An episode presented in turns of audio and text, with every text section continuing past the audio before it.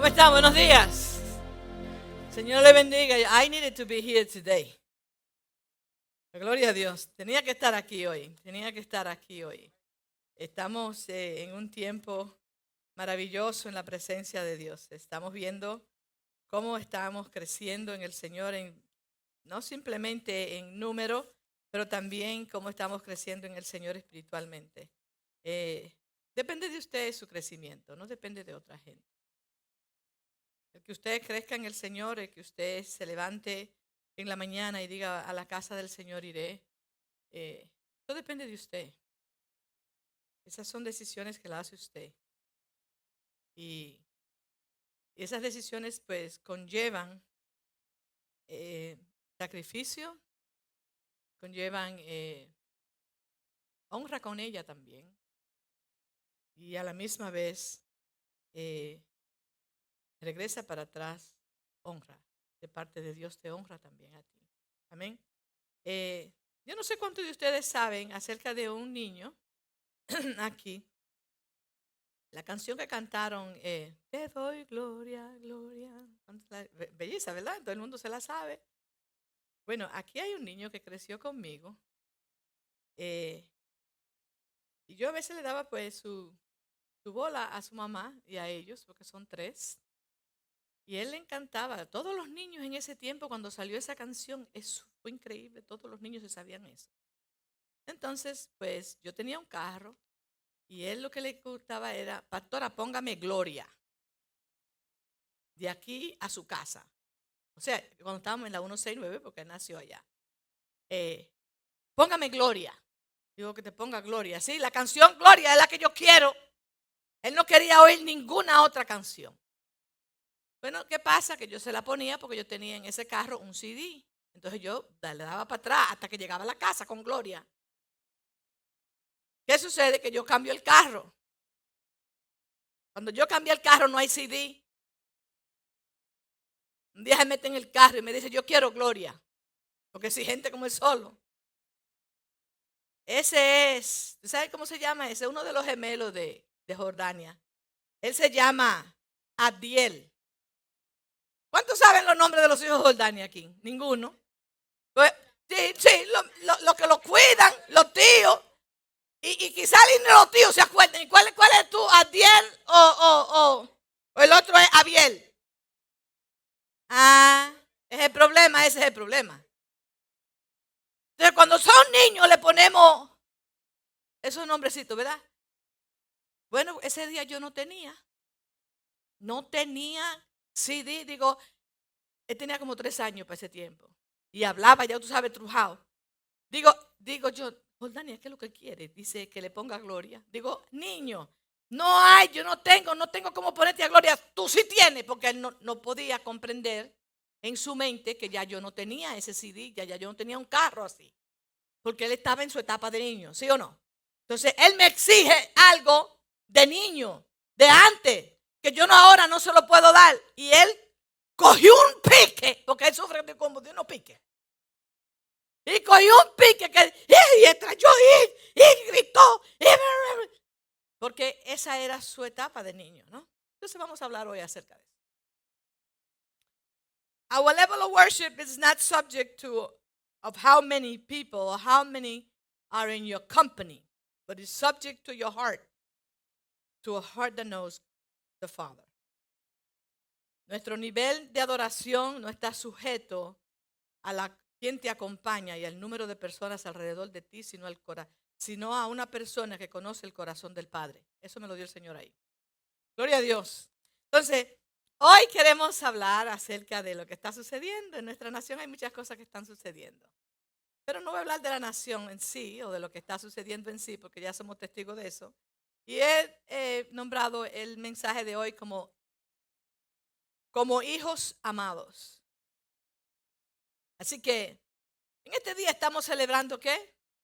El fin de semana largo, el fin de semana que todo el mundo añora, todo el que trabaja está esperando este año y con un año de anticipación pide esta semana. Because it's a long weekend. Entonces piden desde el lunes hasta el viernes, entonces no entran al trabajo hasta el martes. Yo lo hice tantas veces. Entonces lo cogemos long, right? Lo cogémoslo. Estamos celebrando la independencia de nuestra nación, los Estados Unidos de América. Celebramos el día de la independencia de esta nación, su libertad y su, y su derecho de operar. Ellos, es su día que ellos celebran como una nación distinta a quien ellos estaban sujetos. Sabemos que esto era una colonia inglesa. ¿Correcto? ¿Cuántos saben la historia de los Estados Unidos? Estábamos colonizados por los ingleses, entonces llegó el tiempo de independizarse, de independizarse, comenzar un nuevo gobierno como una nación quizás hija, pero no bajo el, título de colonia, libre de imposiciones de una monarquía, de reyes y reglas, de, favoritismo de los que están arriba, de los que están en, en esa cúpula allá arriba. Los patriarcas de esta nación buscaron su independencia y lucharon para establecer un nuevo gobierno que favoreciera a los pobres, a sus derechos de culto y de elegir un gobierno. Amén. Esos eran los ideales. Surgió un gobierno elegido por el pueblo y para el pueblo. Un gobierno que atiende las exigencias de un pueblo, aunque sean estas exigencias no gratas o no se vean buenas. Porque dentro del pueblo hay muchos, habemos muchos, con diferentes ideales, con diferentes pensamientos, con diferentes eh, eh, exigencias. Entonces el gobierno es para elegido por un pueblo es para complacer a un pueblo. Es para darle al pueblo lo que el pueblo, que lo puso ahí, right? Porque si la mayoría es la que gana en una independencia, en, una, en un gobierno demócrata, entonces el gobierno, el pueblo le exige al gobierno, que me gustan tus ideales, porque todos surgen con diferentes ideales. Los políticos, como sabemos, ¿no? Toditos dicen, yo voy a hacer, yo voy a hacer, yo voy a hacer.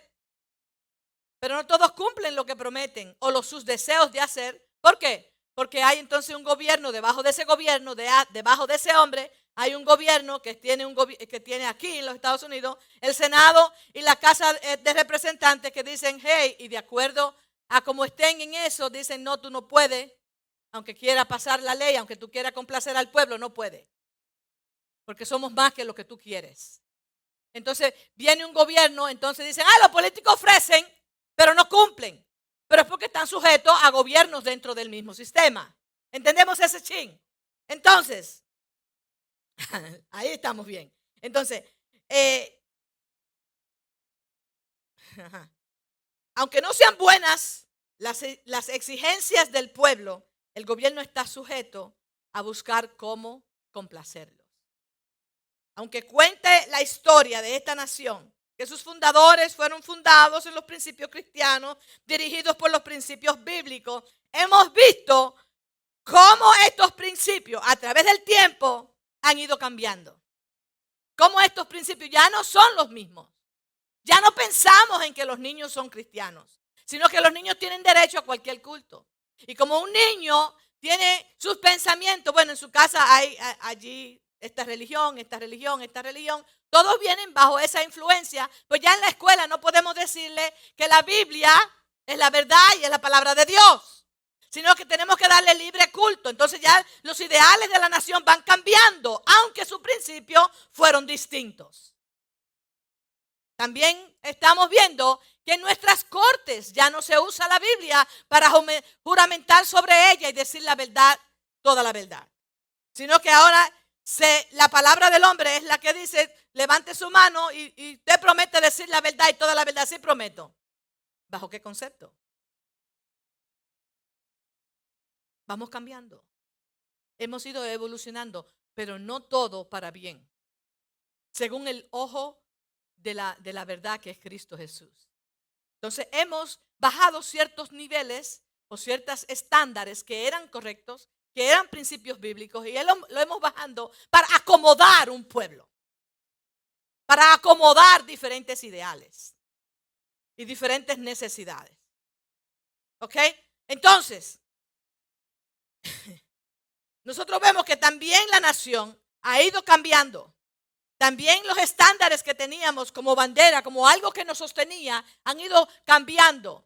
Entonces hemos tenido que ir revolucionando cosas y cambiando cosas y nos estamos dando cuenta que ahora hay más delincuencia que antes, que ahora hay falta de respeto más que antes, que ahora hay cosas que no que antes no se veían, que ahora el derecho a la propiedad humana, ¿qué derecho? aquí un día va a cambiar la cosa y van a decir, no, también ese carro es mío, pero lo que lo pagué fui yo. ¿Entienden? Y nosotros vamos a ir dejando cosas y, bajando niveles de derechos o, de principios, más que derechos, de principios que antes gobernaban nuestra conducta. Y nosotros hemos ido declinando en todo esto. Y se está levantando una generación que nosotros decimos, pero bueno, yo te respeto. ¿Y por qué me habla así? ¿Por qué esto? ¿Por qué aquello? Porque nosotros hemos bajado la guardia. Hemos dicho, no, el otro también tiene derecho a ser sinvergüenza. No, el otro también tiene derecho a hacer tal cosa, a hacer lo malo, bululum, bululum, bululum. Y las cárceles dicen, no, nada más la podemos estar 24 horas y no importa su crimen para afuera que va. ¿Cómo va a ser?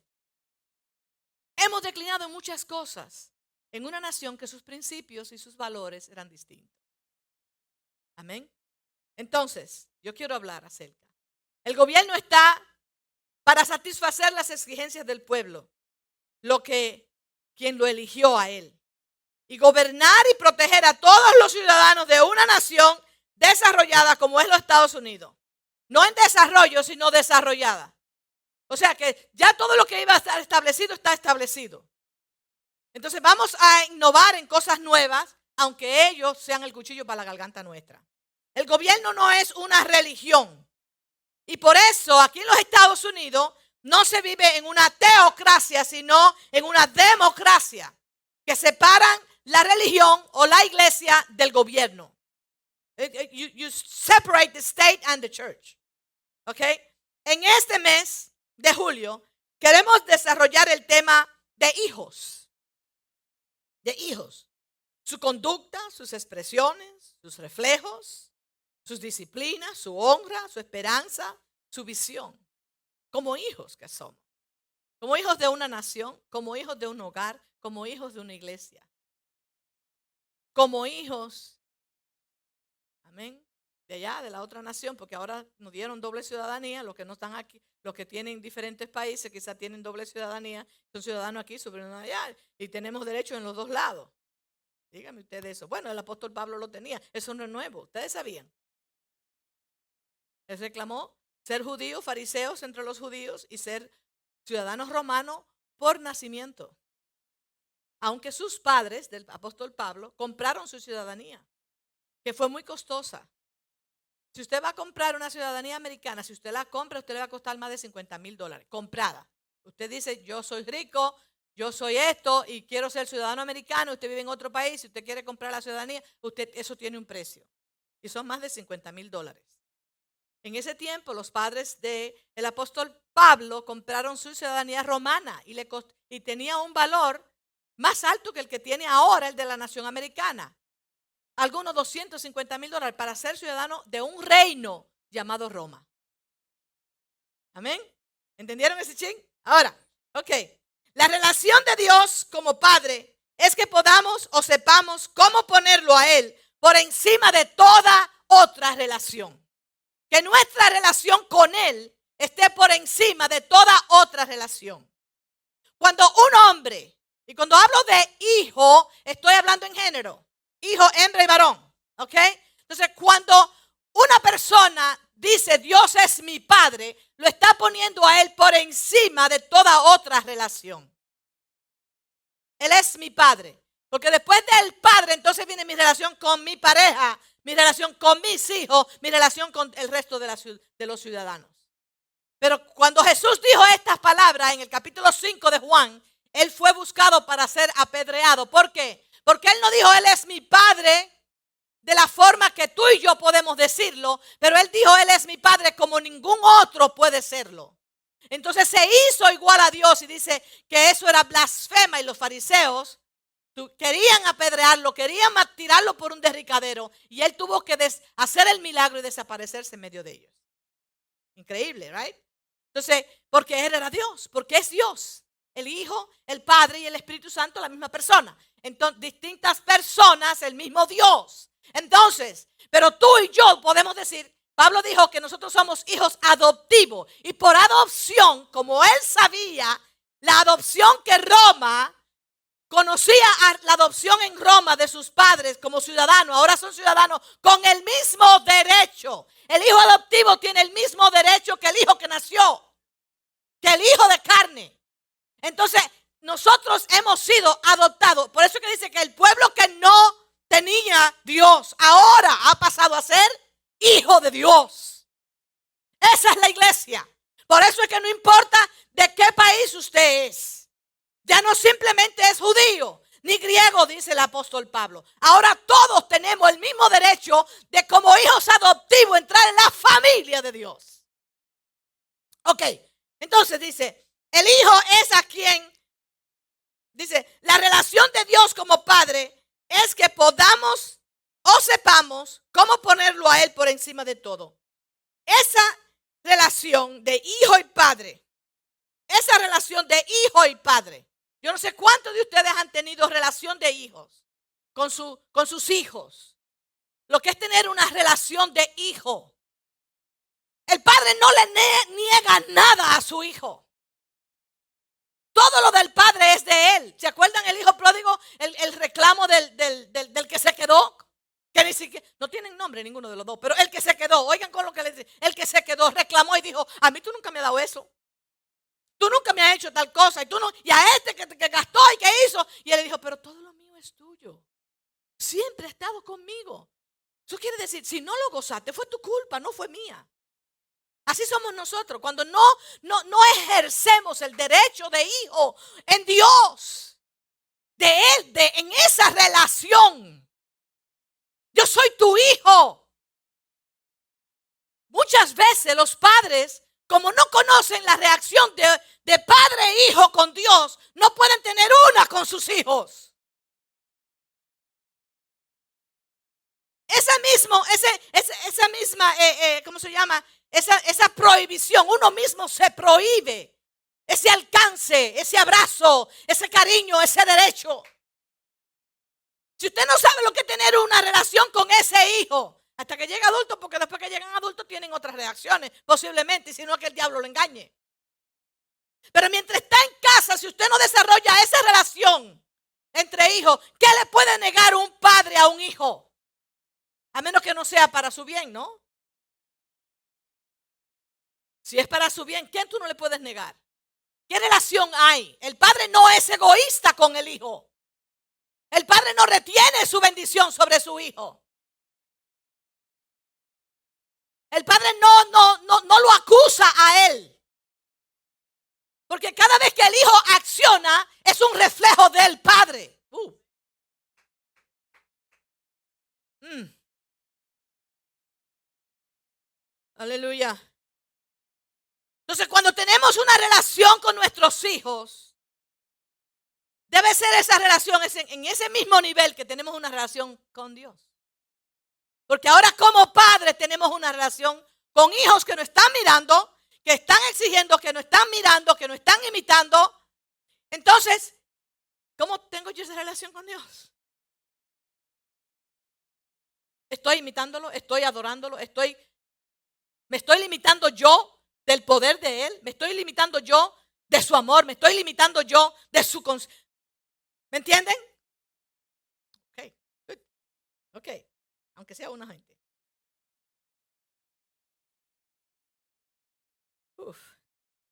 Dice, como nuestro Padre hay mucho que disciplinar. Nosotros, como nuestro Padre, esa relación como nuestro Padre, son muchas cosas que tenemos que disciplinar. Para que Dios nos confíe más, tenemos que entrar en un plan de disciplina. Para que Dios me confíe a mí como un hijo adulto, como un hijo maduro, de que soy capaz de sostener, está caliente aquí, necesito esto aquí en 68, porque hasta yo me estoy durmiendo.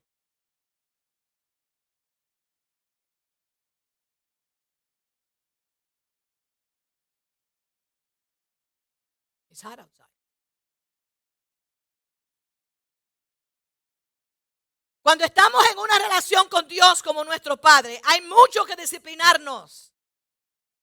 Para que Dios nos confíe más, tenemos que madurar como hijos.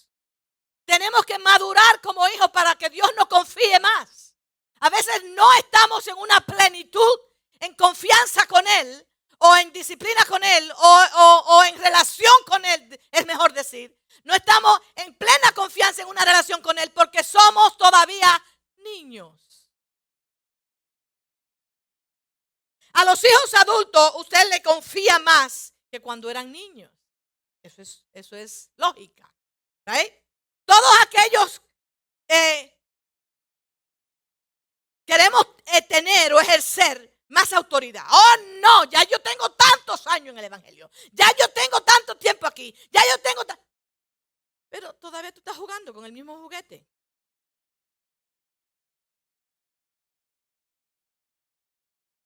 Los niños, los hijos toman autoridad con sus juguetes. Usted le regala a un muchacho un juguete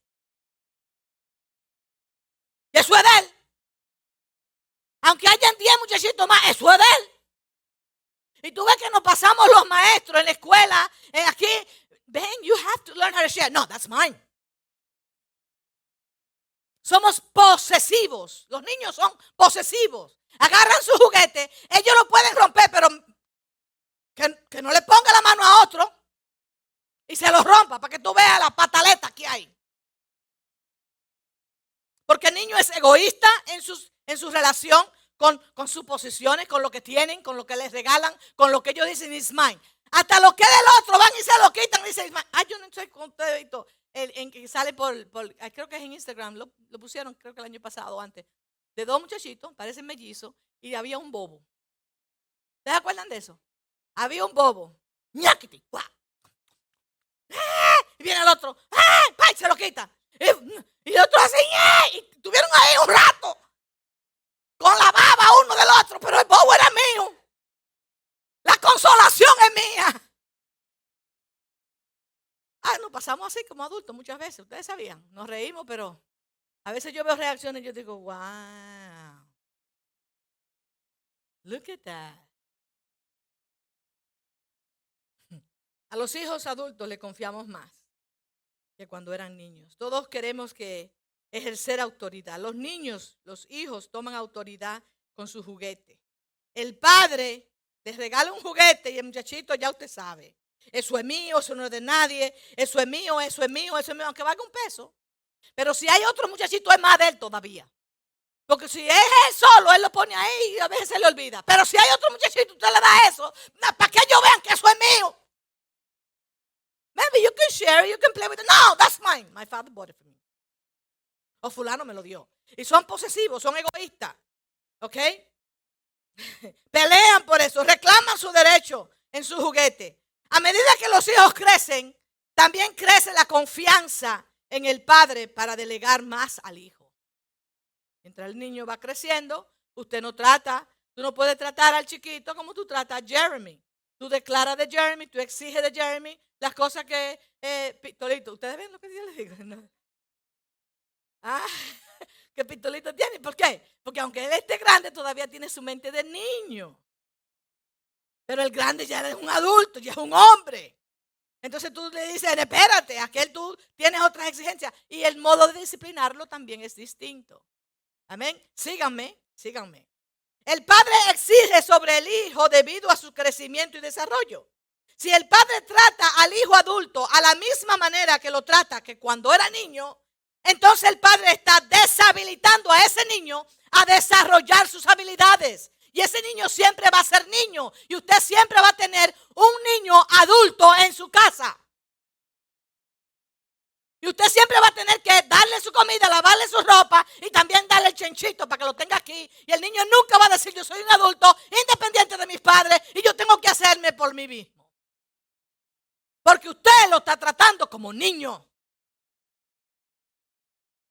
Y yo he visto un sinnúmero de hogares donde tienen niños adultos en sus hogares exigiéndole cosas ahora, después de tanto tiempo, porque usted no lo fue adiestrando disciplinándolo para que llegara a su edad de adulto. Y tomara las responsabilidades de adulto. Hay padres que tienen un problema muy grande, que quieren todo el tiempo que esos niños se queden con ellos. Y le viven diciendo a los niños, no crezca, quédate chiquito. ¿Sabes qué quiere decir? es un problema fuerte. Porque usted está criando a ese niño codependiente a usted. Y cuando criamos niños codependientes a nosotros, después nos lo queremos quitar de arriba. Y usted no puede porque eso fue usted que lo crió así. Porque usted cree que él se va a quedar chiquito todo el tiempo. No, le va a crecer barba. Le van a joder los sobacos.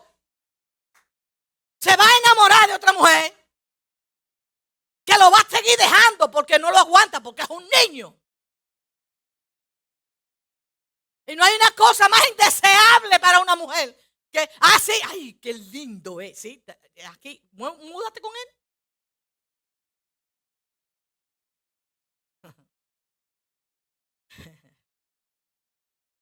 Ese hijo nunca será útil para confiarle más, para confiarle lo de Dios. Hay relaciones que se quedaron en la etapa de niños. Nosotros no podemos tener una relación con Dios en la etapa de niños todo el tiempo que es la que yo vengo anunciando hace días. El dame, dame, ay padre, dame y dame, y yo necesito y yo quiero, pero cuando tú te vas a reaccionar como un hijo adulto. Un hijo adulto le llama una compra, papá. Un hijo adulto lo llama y le dice, te falta algo, papi. Estoy en el supermercado, paso por, tu casa, tú quieres algo. Eh. No, van a donde papá, papá. Eh. Tú vas para el supermercado, tráeme tal cosa. Pero ven acá.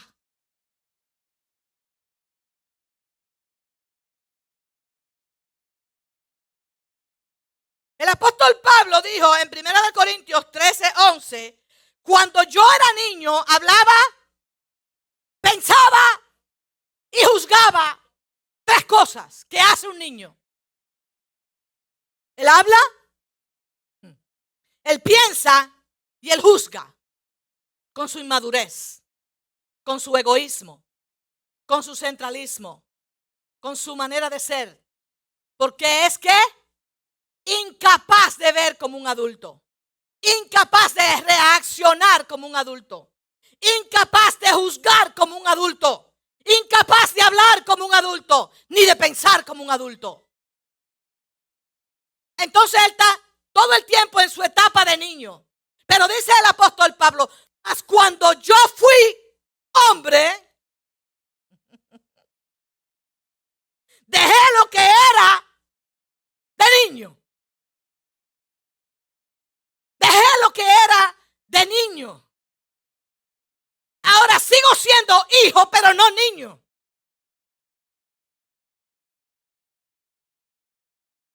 El niño habla, piensa y juzga con su mente inmadura, poca experiencia de la vida, no entiende el valor y sacrificio de las cosas. La actitud de un niño es egoísta, envidioso, posesivo, no respeta el derecho ajeno, cree que merece todo. Y nosotros vemos adultos en el Evangelio por años, no nuevo, por años, porque todos venimos al Señor como niños, inmaduros en la fe, ¿Cierto? Inmaduros en las cosas de Dios y nos sometemos a que nos enseñen. Pero depende de quién te enseñe, te quedas en esa etapa. yo sé que amén se fue hace rato, pero vamos aquí. Y desde ahí el niño habla, piensa y juzga todo. Hay adultos con comportamientos de niños porque no han madurado. Su relación con Dios se ha paralizado en la etapa de niño.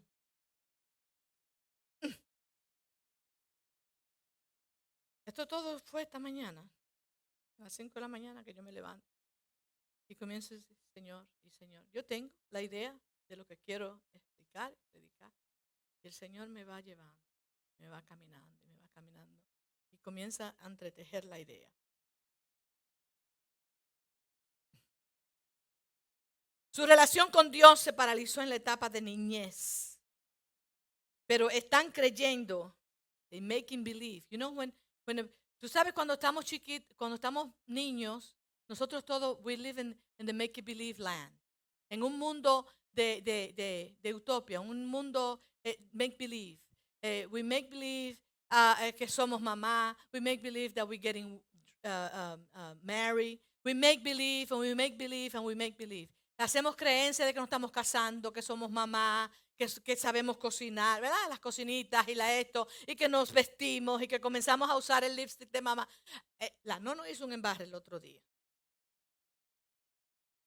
Le di un cuento a la nona.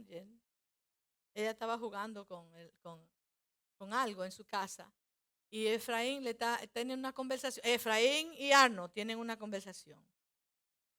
Y le dice, a, y le dice a Efraín a Arno, eh, lo que pasa es que, que yo, I'm dumb. Yo soy bruto para esas cosas. Dice Arno, no, no digas que tú eres bruto. Tú eres muy inteligente. Dice, sí, pero inteligencia nada más que de libro. Eh, y para otra cosa no. Y la nono que está en el segundo piso sale de allá y dice, that doesn't make any sense.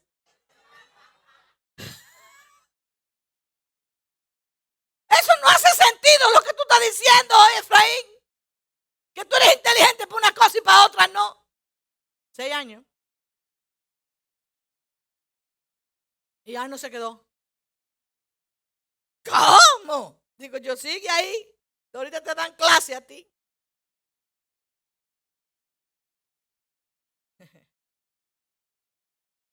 We stay sometimes in the make believe land. Uh, Alice in Wonderland. La película de Alice in Wonderland. We stay there and we don't want to leave. ¿Ah?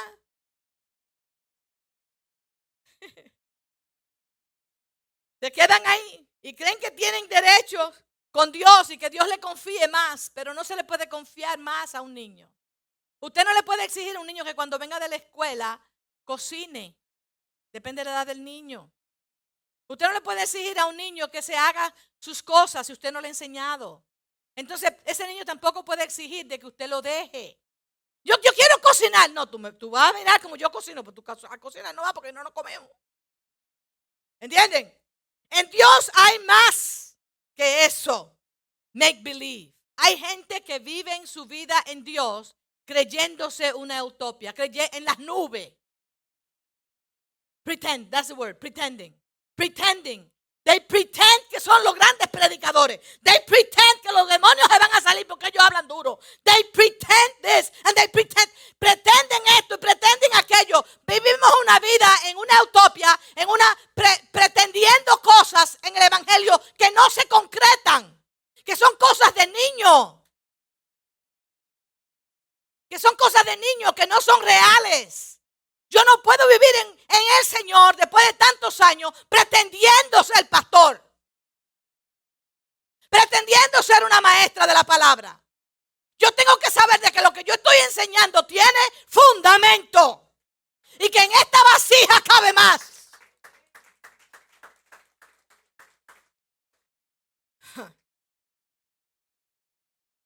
La edad de jugar tiene que pasar. La edad de pretender. Pretender. La, pretensión más grande que existe ahora mismo en la iglesia son los profetas. Mm. Pretenden todo el tiempo. Pretenden. ah, ah no. Yo la estoy viendo igualita. Pretenden todo el tiempo. Y mire que así te dice el Señor. Tenga cuidado usted. Usted no está imitando. Porque los niños imitan mucho. Los niños imitan mucho. Los niños aprenden imitando. Pero en el Señor hay limitaciones de cómo usted puede imitar.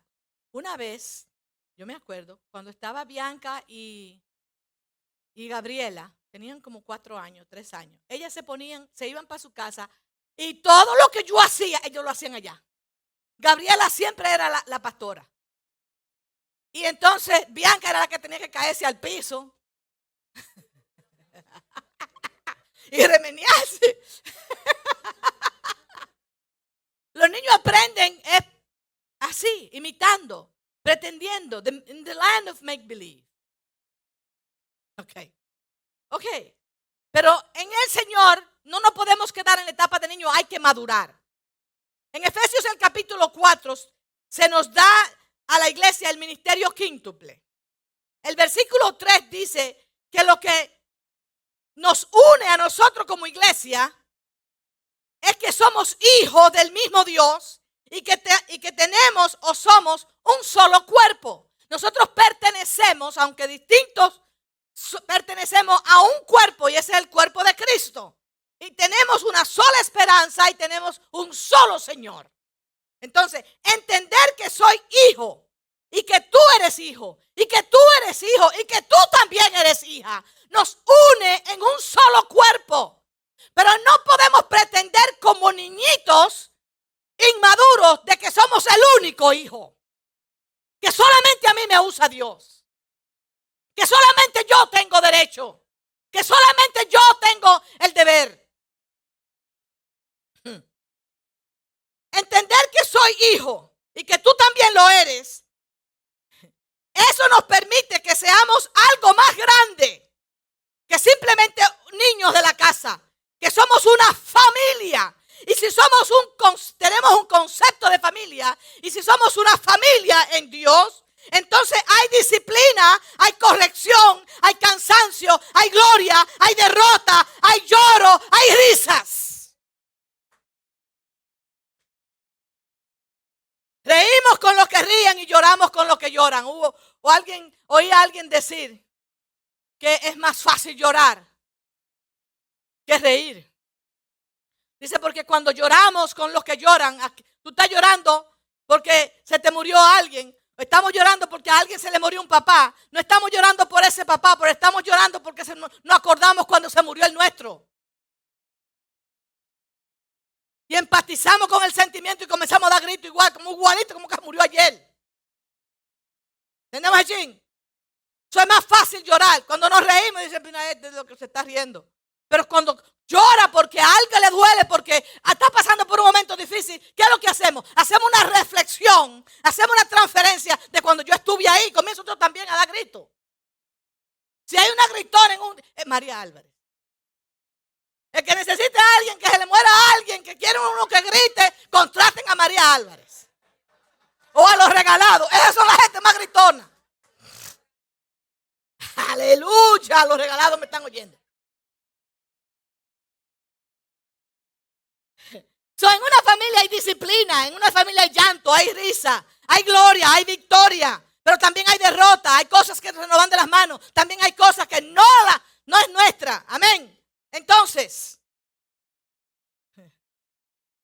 ahora, dice, en el ministerio quíntuple no es comparable al sacerdocio del Antiguo Testamento. Ahora nosotros somos todos sacerdotes, según, eh, según Primera de Pedro, capítulo 2, versículo 9 donde dice que todos somos real sacerdocio para el Señor.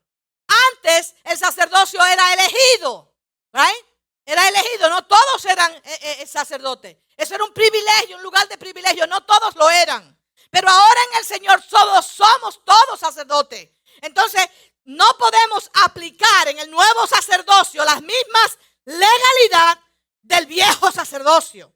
Si estás haciendo las cosas como antes lo hacía, en el viejo mundo, en el viejo manera de pensar, entonces no estás creciendo en el Señor. Mm. Si estás haciendo las cosas como antes lo hacía, no hay crecimiento. Esto me quiere decir que no has crecido. ¿Ok? Que no lleva, ok, dice, esto me lleva a la historia de la mujer. ¿Te acuerdas la mujer cuando la pedraron todo el mundo venía con una piedra. Todo el mundo venía a apedrear a la mujer porque había pecado. Y no dice que eran simplemente hombres. Yo, también tienen que haber más mujeres que estaban celosas y cogieron piedra también. Vamos a apedrearla a la mujer que falló. Right? Y cuando oyeron que el Señor le dijo, ok, el que esté libre de pecado, que tire la primera piedra. ¿Qué dice el versículo? Dice, y todos se fueron acusados de su propia conciencia. Todos se fueron acusados de su propia conciencia. Y ahí está, nosotros todos, un momento dado, llegamos a ese lugar. Lo hice mal, no debía haber actuado así. Fui inmaduro como reaccioné. Debía haber hecho de esta forma, pero ya pasó el momento. y madurez. ¿Estamos? Entonces, Efesios el capítulo 5 dice, sed pues imitadores de Dios como hijos amados. Andad en amor, como también Cristo nos amó y se entregó a sí mismo por nosotros. Ofrenda y sacrificio a Dios en olor fragante. ¿Cuántos de nosotros dicen, yo voy a hacer un olor fragante para... Nadie se baña, nadie sale de su cama y viene para la iglesia. Todo el mundo se baña, se pone su perfume, para que cuando lo saluden, no le salgan los enanitos muertos por ahí. Todo el mundo viene decentemente y se presenta. Y delante de Dios nuestras almas. Las arreglamos de tal forma que nos presentemos como olor suave, sacrificio, fragante para Dios. Andar en amor es la naturaleza del Padre. Jesús habló en, en, Juan el capítulo 8, versículo 43, y les dijo a los fariseos que ellos andaban en los deseos de su padre, el diablo. Dime, mito fue. Yo no le estoy echando, no, no le paso paño tibio a la gente, pero yo quiero que la congregación que yo tenga crezca juntamente conmigo. Que no seamos niños fluctuantes, que hoy creamos una cosa y mañana decimos, ah, pues yo, eh, no, no, no, no, no. Los hijos andan en los deseos del Padre. Vemos cómo hay personas que andan muchos años luchando con sus deseos y luchan con el pecado luchan con el pecado. Y tú dices, pero ¿y cuándo tú vas a dejar de luchar con la misma cosa? Luchan con el pecado las 24 horas, los 7 días a la semana. Luchando con ese pecado. ¿Cuándo lo vas a vencer? ¿Cuándo lo vencerá? No hablo como...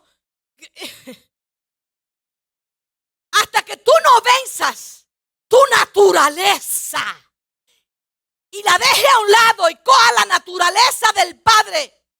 Hasta que tú no abraces la naturaleza del Padre tuyo, que está en los cielos, que es amor, que corrige, que guarda, que te da, que te quita, que te pone. Hasta que tú no abrazas su naturaleza, vas a seguir luchando con tu naturaleza. Y el pecado va a seguir reinando contigo. Y un día, ¡tum! Te vence.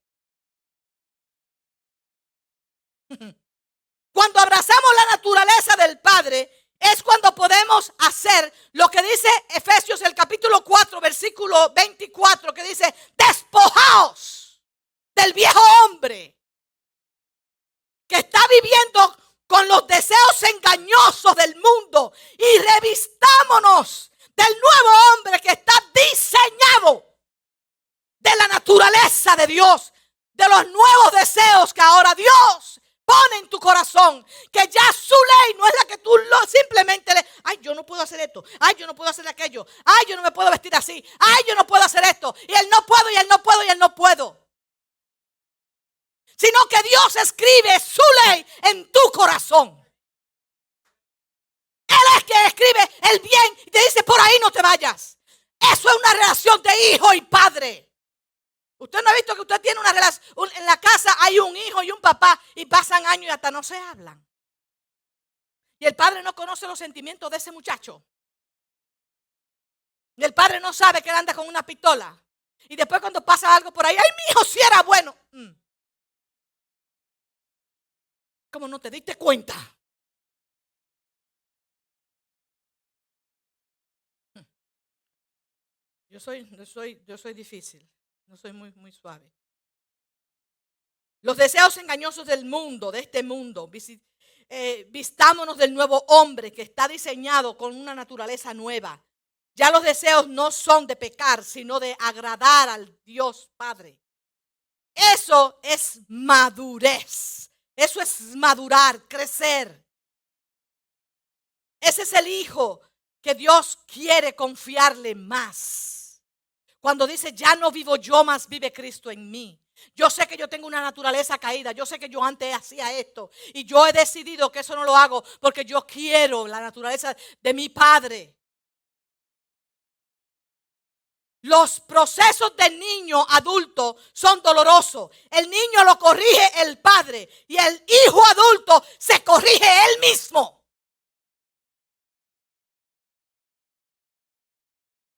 Y cuando uno se corrige a uno mismo, es más difícil el proceso. Oí una historia de un padre, yo sé que el tiempo se me fue, oí una historia de un padre e hijo que estaban caminando por un, por un, por un camino difícil. Y, que caminaban y caminaban y más difícil se hacía el camino. Y el padre mira para atrás y le dice, ten cuidado que está difícil el asunto, el camino está peligroso. Y el hijo le dice al padre, cuídate tú porque yo sigo tus pasos.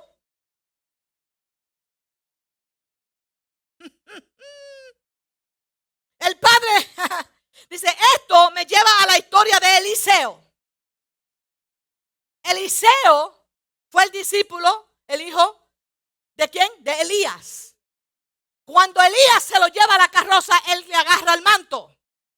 Con el manto, en la doble porción, con el manto, el primer milagro de Eliseo fue cuando él cruza el río y él le da las aguas con el manto.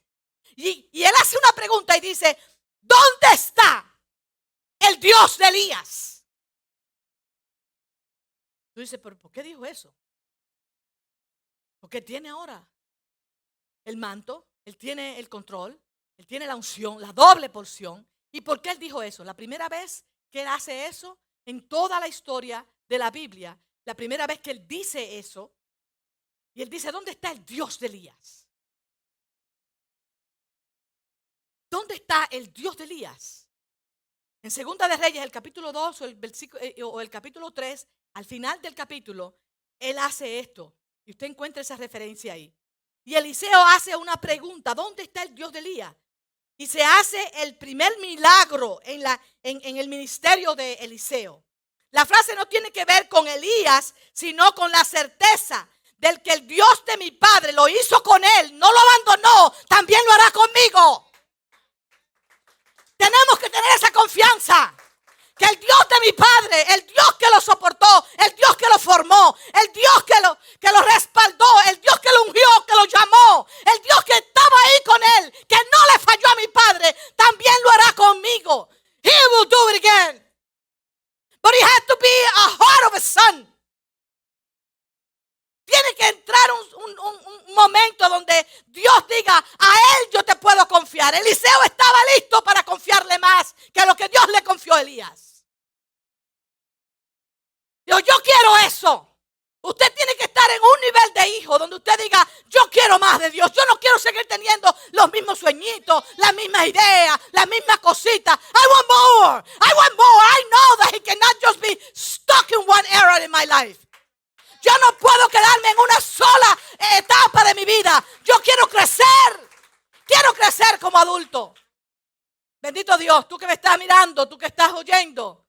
Bendito sea el Señor. Que Dios te bendiga, que Dios te guarde. Crece más en el Señor. Busca donde tú puedas ser más adulto, madurar más cada vez en el Señor para que Él te confíe más lo de Él.